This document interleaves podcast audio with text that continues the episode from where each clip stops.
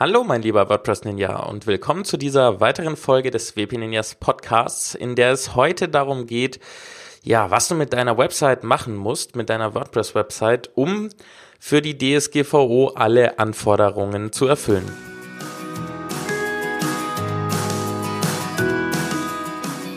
Herzlich willkommen beim WP Ninjas Podcast. In diesem Podcast dreht sich alles rund um WordPress, damit du es eigenständig und ohne Probleme für dein Online-Business nutzen kannst. Mein Name ist Jonas Siedgen und ich begleite dich auf deinem Weg zum WordPress Ninja.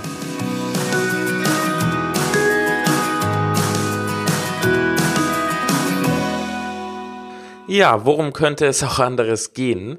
Ähm, die DSGVO ist ja gerade in aller Munde, in allen Posts, in allen Facebook-Gruppen es ist ja, es nimmt ja schon überhand. Und als erstes einmal möchte ich sagen, also ich persönlich sehe das so, dass man da sich echt keine Panik machen muss. Ja, es ist nicht mehr lange hin, äh, jetzt noch etwa, ja, genau, einen Monat. Ähm, aber trotzdem muss man sich keine Panik machen. Äh, die Abmahnungen, die kommen werden, werden A, nicht am 25. Mai plötzlich bei allen auf den Tisch liegen.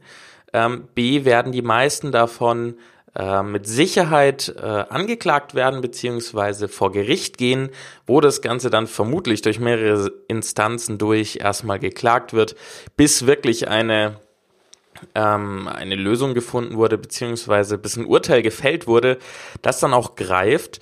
Und zudem bin ich persönlich auch der Meinung, dass ähm, wir im Online-Business nicht unbedingt der ja, also nicht unbedingt die Zielgruppe sind der Abmahnanwälte und Vereine, von denen man so hört, weil wir natürlich uns mit der Materie wenigstens auseinandersetzen. Ich bin mir sicher, keiner von uns wird zu 100 Prozent alles erfüllen können, aber das ist ja auch gar nicht unbedingt das, was wir ja versuchen zu erreichen. Wir versuchen es zu unserem besten Wissen und Gewissen umzusetzen, ähm, so viel wie möglich dafür zu tun, dass der Datenschutz äh, auf das Level kommt, auf das er auch gehört. Ähm, in der Hinsicht ist die DSGVO ja auch gar nicht schlimm. Sie hat ja ein sehr, sehr gutes Ziel.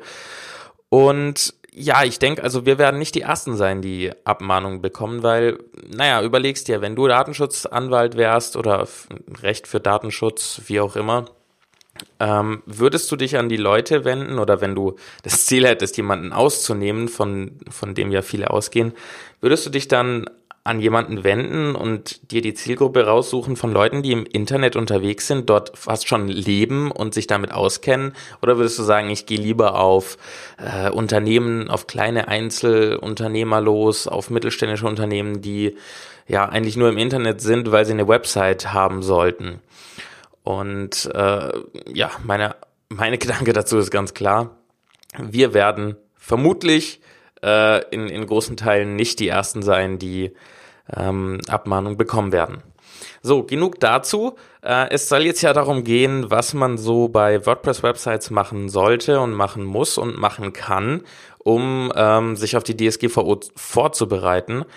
Um es jetzt kurz am Anfang nochmal zusammenzufassen, der Sinn der DSGVO ist ja ein guter. Es geht darum, mehr Datenschutz ähm, umzusetzen, die personenbezogenen Daten sämtlicher Menschen so gut wie möglich zu schützen, was sehr, sehr vernachlässigt wurde bisher.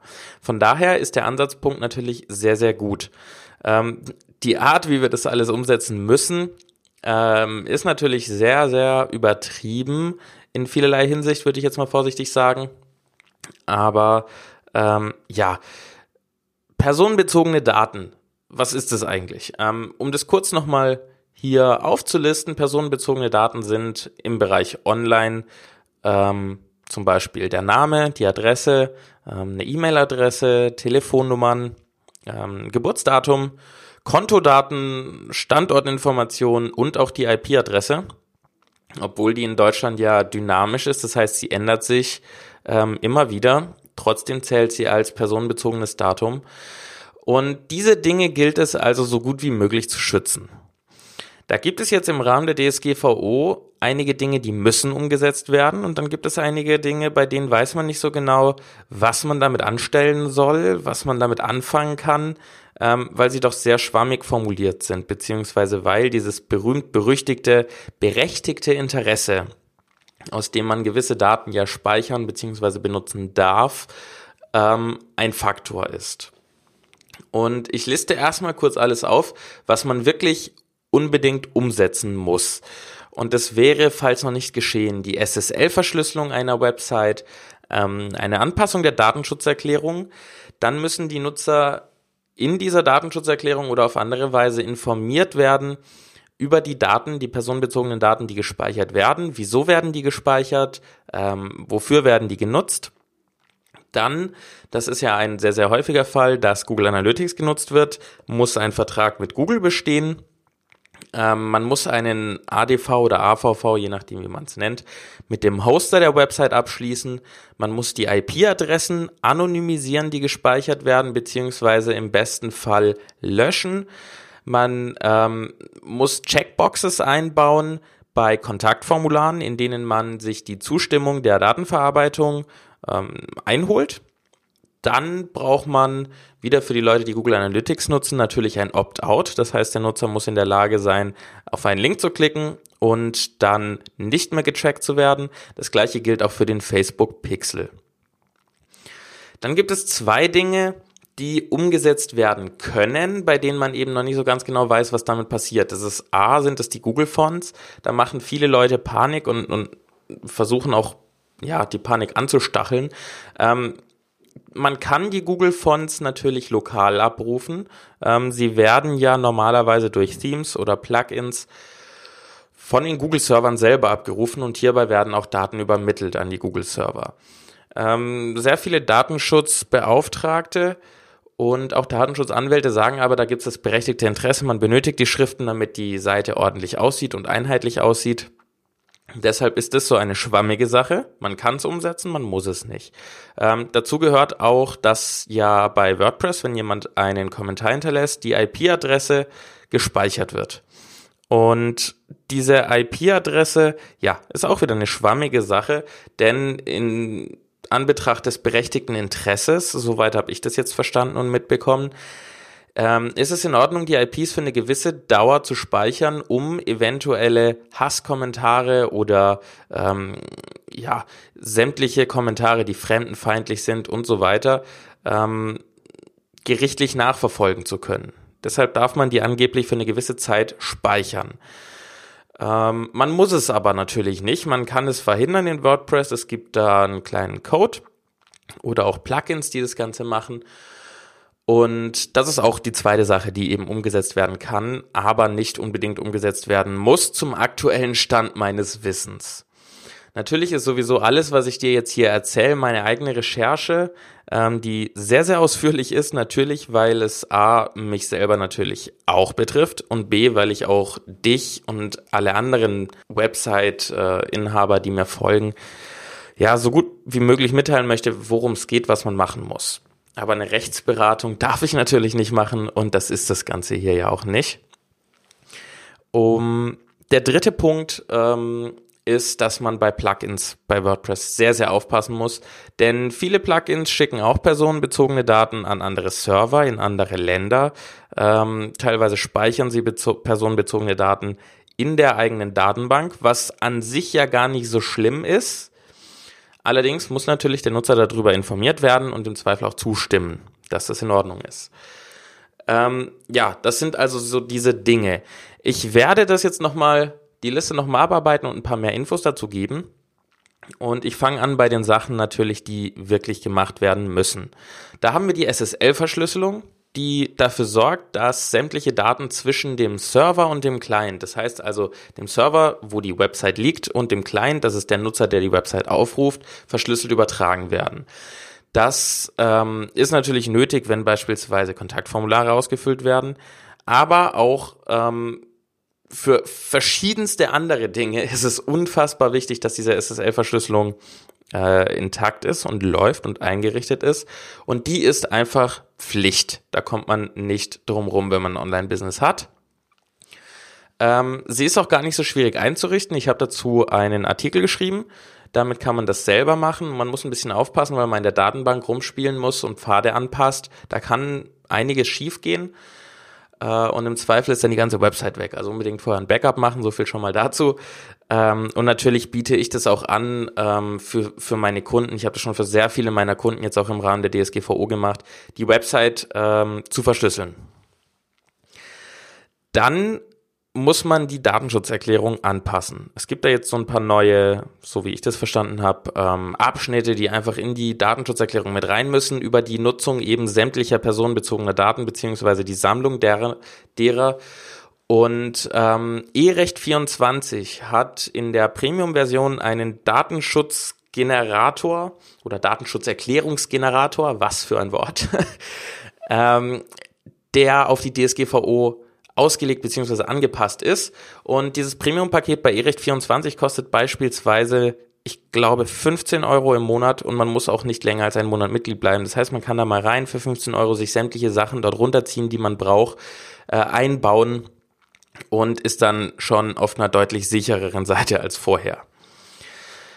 Die Informationen über die Datensammlung und wofür und wieso sie überhaupt gesammelt werden, die müssen eben alle in die Datenschutzerklärung rein. Und dieser eRecht24-Generator hilft dabei in Form von Checkboxes, die man anhaken kann, ähm, die Datenschutzerklärung an die eigenen Bedürfnisse beziehungsweise die Nutzung der Daten und der Tools anzupassen. Alle Links, von denen ich jetzt rede und alle Artikel ähm, verlinke ich natürlich in den Show Notes, gar keine Frage, da findest du die wie immer. Dann kommen wir mal zu dem Vertrag mit Google Analytics. Ähm, ich gehe jetzt auf Google Analytics einfach ein, weil ich weiß, dass das die meisten Menschen nutzen und ich nehme mal einfach an, du nutzt es vielleicht auch oder willst es nutzen.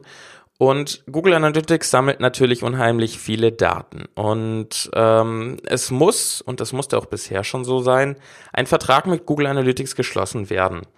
Den findet man ähm, auf einer Seite von Google, ich verlinke den in den Show Notes muss den in zweifacher Ausführung ausdrucken, unterschreiben bei der Ausführung und dann nach Irland schicken, wo der Sitz von Google ist.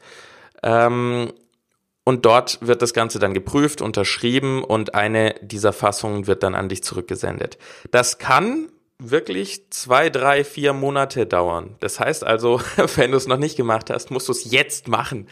Ähm, wie gesagt, es wird nicht jemand am 25. Mai klingeln und sagen, wo ist der Vertrag, aber äh, da sich das so hinzieht, muss das auf jeden Fall geschehen.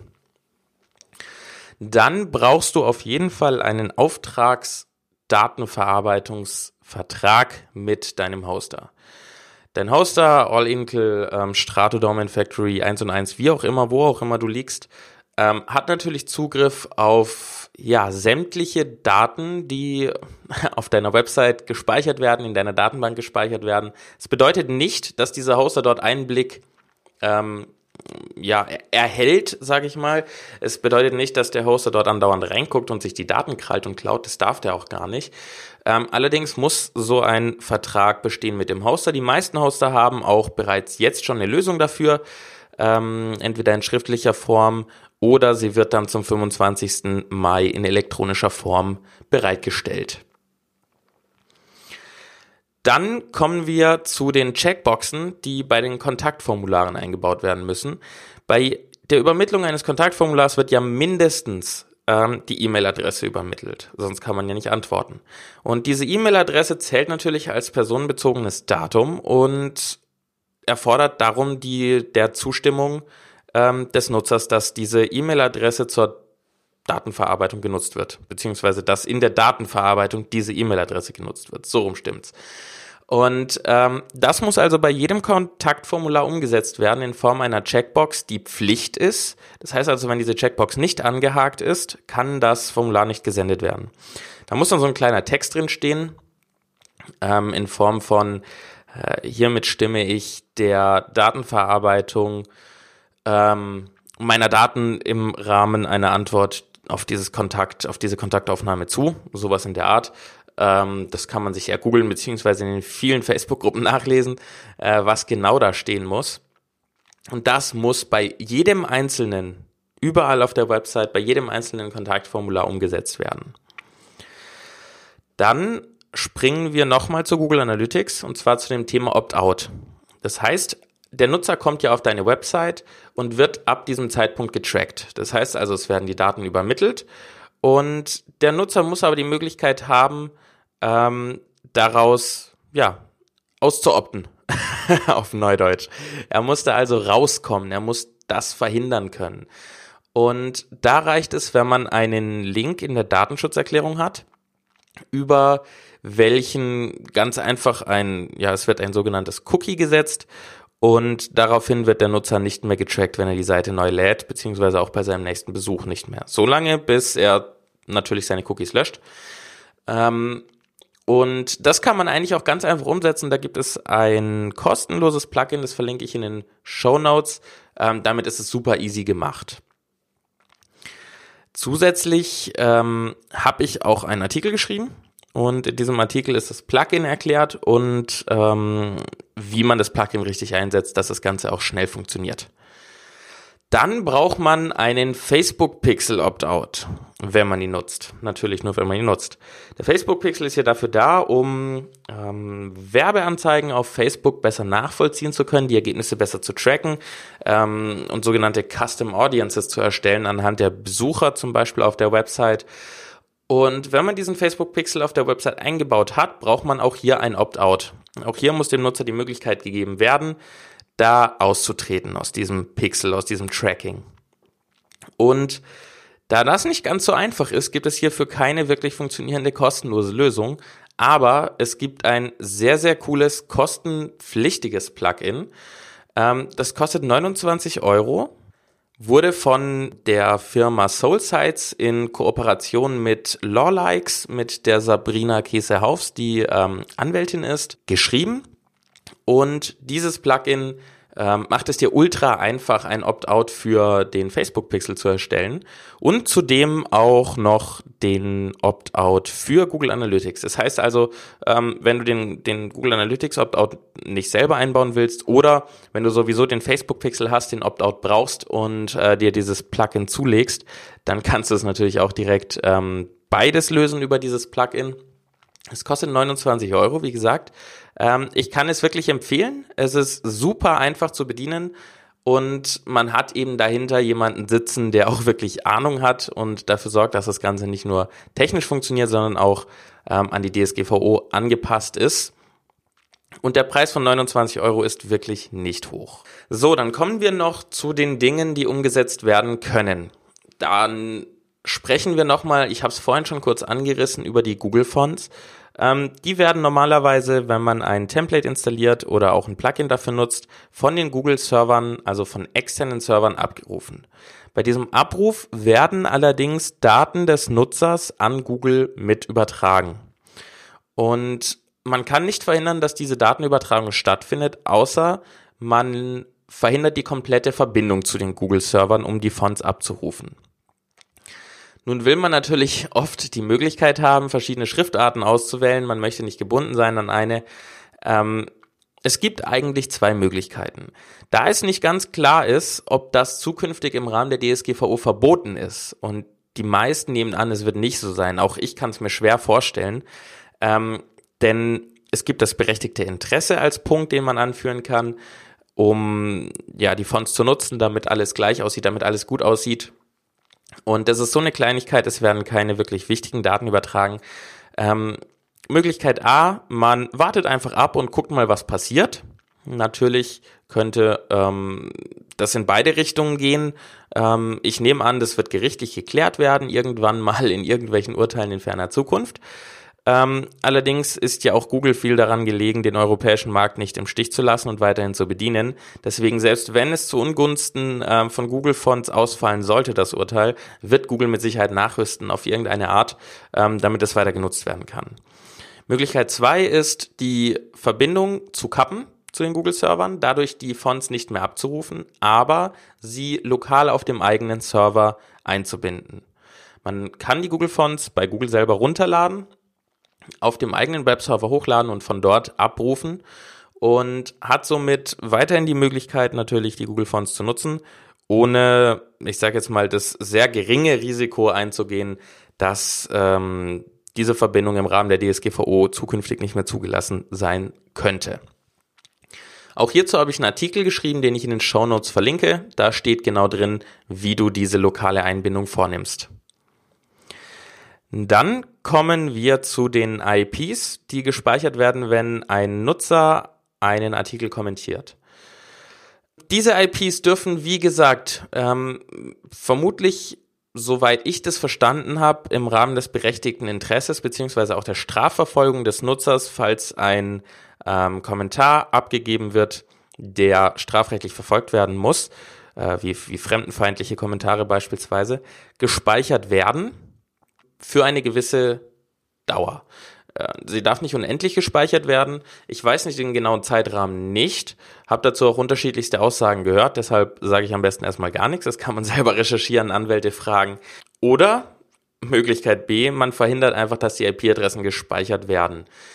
Wenn ein gutes Anti-Spam-Plugin wie Anti-Spam-Bee beispielsweise genutzt wird, dann werden diese ganzen Spam-Kommentare ja eigentlich gar nicht durchkommen. Also A werden sie nicht auf der Website erscheinen im Normalfall und B sieht man sie ja auch selber nicht. Also du guckst ja auch die Spam-Kommentare, die von deinem Anti-Spam-Plugin gemeldet wurden, vermutlich auch nicht alle durch. Also bei mir wären das dann mehrere hundert pro Tag, die ich mir da angucken würde. Da habe ich gar keinen Bock drauf und gar keine Zeit für.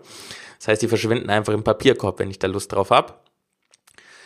Und ähm, deshalb kann man auch dafür sorgen, dass die IPs nicht gespeichert werden und dass die gespeicherten IPs, das heißt die IPs, die schon in der Datenbank liegen, weil bisher natürlich die kommentierenden Nutzer ihre IP dagelassen haben, sage ich mal, ähm, dass die gelöscht sind. Das ist die zweite Möglichkeit. Man kann sowohl mit einem Code-Schnipsel arbeiten, um die IPs zukünftig nicht mehr zu speichern und man kann aber auch, äh, oder alternativ kann man auch ein Plugin nutzen, das funktioniert auch. Ähm, sind beides sehr einfache Lösungen. Ich bevorzuge immer die Lösung ohne Plugin. Wie das Ganze geht, habe ich auch in einem Artikel beschrieben, den ich in den Show Notes verlinke. Schau da am besten einfach mal rein und überleg für dich, ähm, ob du möglicherweise oft mit solchen Hasskommentaren zu tun hast, ob du die IP also für die Strafverfolgung speichern möchtest oder ob du sagst, okay, äh, ich gebe mir da gar keinen Stress, weg mit den IPs. So, zum Abschluss komme ich noch zu einem sehr, sehr großen Thema, das ähm, bisher, ja, in den letzten Wochen ist es aufgekommen. Davor war es ein bisschen vergessen. Und zwar sind es die Plugins innerhalb von WordPress. Ähm, die Plugins selber haben natürlich unterschiedlichste Funktionen. Ähm, sehr viele Plugins sind, sage ich mal, von Haus aus DSGVO-konform, weil die überhaupt nichts mit personenbezogenen Daten zu tun haben, weil die nur im Backend laufen, wenn du da am Arbeiten bist ähm, und weil die einfach nur so kleine Funktionen bringen, dass die überhaupt nicht mit irgendwelchen Daten in Kontakt kommen und diese auch nicht übertragen oder speichern. Das ist bei sehr vielen Plugins der Fall. Einige Plugins speichern aber auch personenbezogene Daten in der WordPress-Datenbank oder leiten sie sogar weiter an externe Server. Und im Rahmen der DSGVO ist das natürlich nicht in Ordnung beziehungsweise wenn die IP-Adressen, die E-Mail-Adressen, die Namen, was auch immer das personenbezogene Datum ist, das gespeichert wird, wenn es in der eigenen Datenbank gespeichert wird, muss es dafür einen Grund geben. Und über diesen Grund muss der Nutzer informiert werden und er muss die Möglichkeit haben, das zu verhindern, dass er nicht in dieser Datenbank mit seinen Daten erscheint. Das sind sozusagen die, ich sage jetzt mal, Plugins, bei denen man aufpassen muss, ob die in Zukunft dann sich anpassen werden, vom, ob der, der Hersteller sich, sich einen Kopf drum macht, ähm, dafür sorgt, dass das Ganze in Ordnung ist. Beziehungsweise du musst dafür sorgen, dass der Nutzer eben über diese Speicherung und die Nutzung der Daten informiert wird. Und dann gibt es eigentlich noch eine Kategorie von Plugins, die dürfen nicht mehr benutzt werden, weil sie Daten, personenbezogene Daten beispielsweise an externe Services schicken, an externe Tools. Und das geht natürlich gar nicht. Und hierbei muss man sehr aufpassen, denn das ist so ein bisschen eine Falle. Plugins installiert man natürlich sehr schnell, einfach mal so, zack, ich brauche eine neue Funktion. Aber bisher hat man sich natürlich überhaupt keinen Kopf über den Datenschutz gemacht. Falls du es gemacht hast, Respekt, äh, dann bist du wahrscheinlich einer der wenigen. Personen, die das gemacht haben. Ähm, jetzt in Zukunft werden es vermutlich alle tun. Da es unfassbar viele Plugins gibt, also ich glaube allein in der WordPress-Datenbank ähm, der kostenlosen Plugins, ich, ich habe die Zahl nicht ganz im Kopf, ich glaube es sind 55.000 Plugins, die es dort mittlerweile gibt oder sogar mehr. Ähm, da ich nicht alle prüfen kann, da du nicht alle prüfen kannst, ähm, muss man trotzdem aufpassen. Und es gibt Listen online, in denen die Plugins geprüft wurden. Ich habe selber eine Liste, da sind mittlerweile 70 Stück drin, 70 Plugins, die ich geprüft habe. Das sind so die meist genutzten und damit sind auch, ich würde mal sagen, schon 60, 70 Prozent aller Plugins abgedeckt, die man so im Alltag nutzt. Da habe ich eine Liste gemacht und geprüft, ob die DSGVO-konform sind. Das heißt, ich habe selber recherchiert, selber technisch geguckt oder beziehungsweise und habe Kontakt zu den Herstellern aufgenommen, ähm, was übertragen wird, ob das Ganze DSGVO-konform ist oder sein wird. Diese Liste verlinke ich dir natürlich auch. Ich möchte aber auch noch darauf hinweisen, dass es noch andere Listen gibt. Und ich habe davon welche gesehen und da muss man aufpassen und auch selber immer noch recherchieren. Auch bei meiner Liste, die ist natürlich nach meinem besten Wissen und Gewissen gemacht und recherchiert. Ich möchte euch ja helfen. Ähm, und ich möchte dir helfen, dass du deine Seite äh, ordentlich DSGVO-konform nutzt und die Plugins ordentlich, ja, ordentlich darüber aufgeklärt bist, ob du sie nutzen kannst oder nicht. Das heißt, auch bei mir kann es Fehler geben, aber ich habe gesehen, dass es bei ähm, anderen Listen sehr, sehr viele, ja, ich sag mal, ähm, Schlampigkeitsfehler gibt. Und manche Plugins, die dort dann erwähnt sind, die Aussage ist dann teilweise, die sind in Ordnung oder die sind nicht in Ordnung und diese Aussagen sind teilweise einfach nicht wahr, weil dort einfach etwas vergessen wurde oder übersehen wurde. Deshalb immer aufpassen, immer selber den Kopf einschalten und immer selber noch nachdenken, auch wenn du meine Liste nutzt, um deine Plugins anzuschauen. Und zusätzlich kann ich dir noch anbieten, deine Plugins individuell zu prüfen denn nicht jede Website nutzt so die herkömmlichen Plugins und oft hat man auch selber keine Zeit oder gar keine Lust, äh, sich damit zu beschäftigen und das alles mit irgendwelchen Listen abzugleichen. Deshalb habe ich ein Angebot, ähm, dass ich deine Plugins, deine Website prüfe, ob deine Plugins DSGVO-konform sind. Du bekommst von mir dann einen PDF-Report, in dem steht drin, welche ähm, DSGVO-konform sind, bei welchen du Anpassungen vornehmen musst, damit sie DSGVO-konform sind und welche auf keinen Fall genutzt werden dürfen. Das heißt also, du bekommst von mir eine ausführliche Liste und in dieser Liste findest du dann alles, was du weiter brauchst. Natürlich ist auch diese Liste nicht, äh, kann, ich kann, ich kann kein Gewähr geben. Ähm, das kann wahrscheinlich niemand und wird wahrscheinlich auch niemand machen. Ähm, ich bin kein Rechtsanwalt, ich bin kein Datenschutzbeauftragter, aber alles, was ich dort gemacht habe, ist das, was du selber auch erreichen kannst, nämlich eigene Recherche, das heißt sich mit der Technik auskennen und dort reingucken ähm, und zudem mit dem Hersteller Kontakt aufnehmen. Das heißt also, alles, was ich gemacht habe, ist alles, was du auch machen kannst, nur dass es natürlich extrem viel Zeit kostet. Wenn du diese Zeit sparen möchtest, dann melde dich einfach bei mir per E-Mail, per Facebook oder geh einfach über die Landingpage zu diesem Angebot, die ich erstellt habe. Die werde ich natürlich auch in den Show Notes verlinken und ein bisschen hervorheben, dass du sie auch leicht findest. Ist, wenn das also für dich interessant ist, würde ich mich natürlich riesig freuen, wenn ich dich da unterstützen darf und dir die Zeit einfach, ja, ich sag mal, ersparen kann, dich damit rumzuquellen, welche Plugins DSGVO-konform sind. So, das war's mit dieser Folge. Die ist jetzt heute mal wieder ein bisschen länger geworden, aber klar, die DSGVO ist ein wichtiges Thema. Zum Abschluss zur Zusammenfassung nochmal ganz kurz. Macht dir keinen Stress, macht dir keine Panik. Alles, was von der DSGVO gefordert ist, ist umsetzbar, auch wenn es natürlich extrem nervig ist. Nicht alles, was gefordert ist, muss auch sofort umgesetzt werden. Bei vielen Dingen muss erstmal abgewartet werden, was, ähm, was es für Urteile von Gerichten geben wird. Von daher wirklich entspannt an die Sache rangehen und nicht ausrasten. Das ist das Wichtigste. Ähm, dann gibt es ein paar Dinge, die du umsetzen musst auf deiner Website. Dazu gehören die SSL-Verschlüsselung, die Anpassung der Datenschutzerklärung, ähm, ein Vertrag mit Google Analytics, wenn der genutzt wird, ein Vertrag mit dem Hoster. Man muss Checkboxes einbauen bei Kontaktformularen für die Zustimmung der Datenverarbeitung. Wenn Google Analytics genutzt wird, muss ein Opt-out möglich sein und auch für den Facebook Pixel muss ein Opt-out möglich sein, wenn dieser genutzt wird. Dann gibt es Dinge, die man umsetzen kann, bei denen noch nicht so ganz klar ist, ob die wirklich DSGVO problematisch sind oder nicht. Das ist die Nutzung der Google-Fonts, da dort extern ähm, die Fonts von Google-Servern abgerufen werden und Daten übertragen werden und ähm, die IPs, die gespeichert werden von Kommentatoren auf der Website. So, ich hoffe, du hast jetzt ein bisschen ja, weniger Stress, dir ist das ganze Thema ein bisschen klarer und ich wünsche dir viel Erfolg bei der Umsetzung sämtlicher Dinge, die du noch zu tun hast für die DSGVO. Ähm, wenn du deine Plugins schon geprüft hast, super. Wenn nicht und du keinen Bock und keine Zeit darauf oder dafür hast, melde dich gerne bei dir. Ich übernehme das für dich. Das Angebot dazu findest du in den Show Notes. In diesem Sinne, frohes Schaffen. Dein Jonas von den WP Ninjas.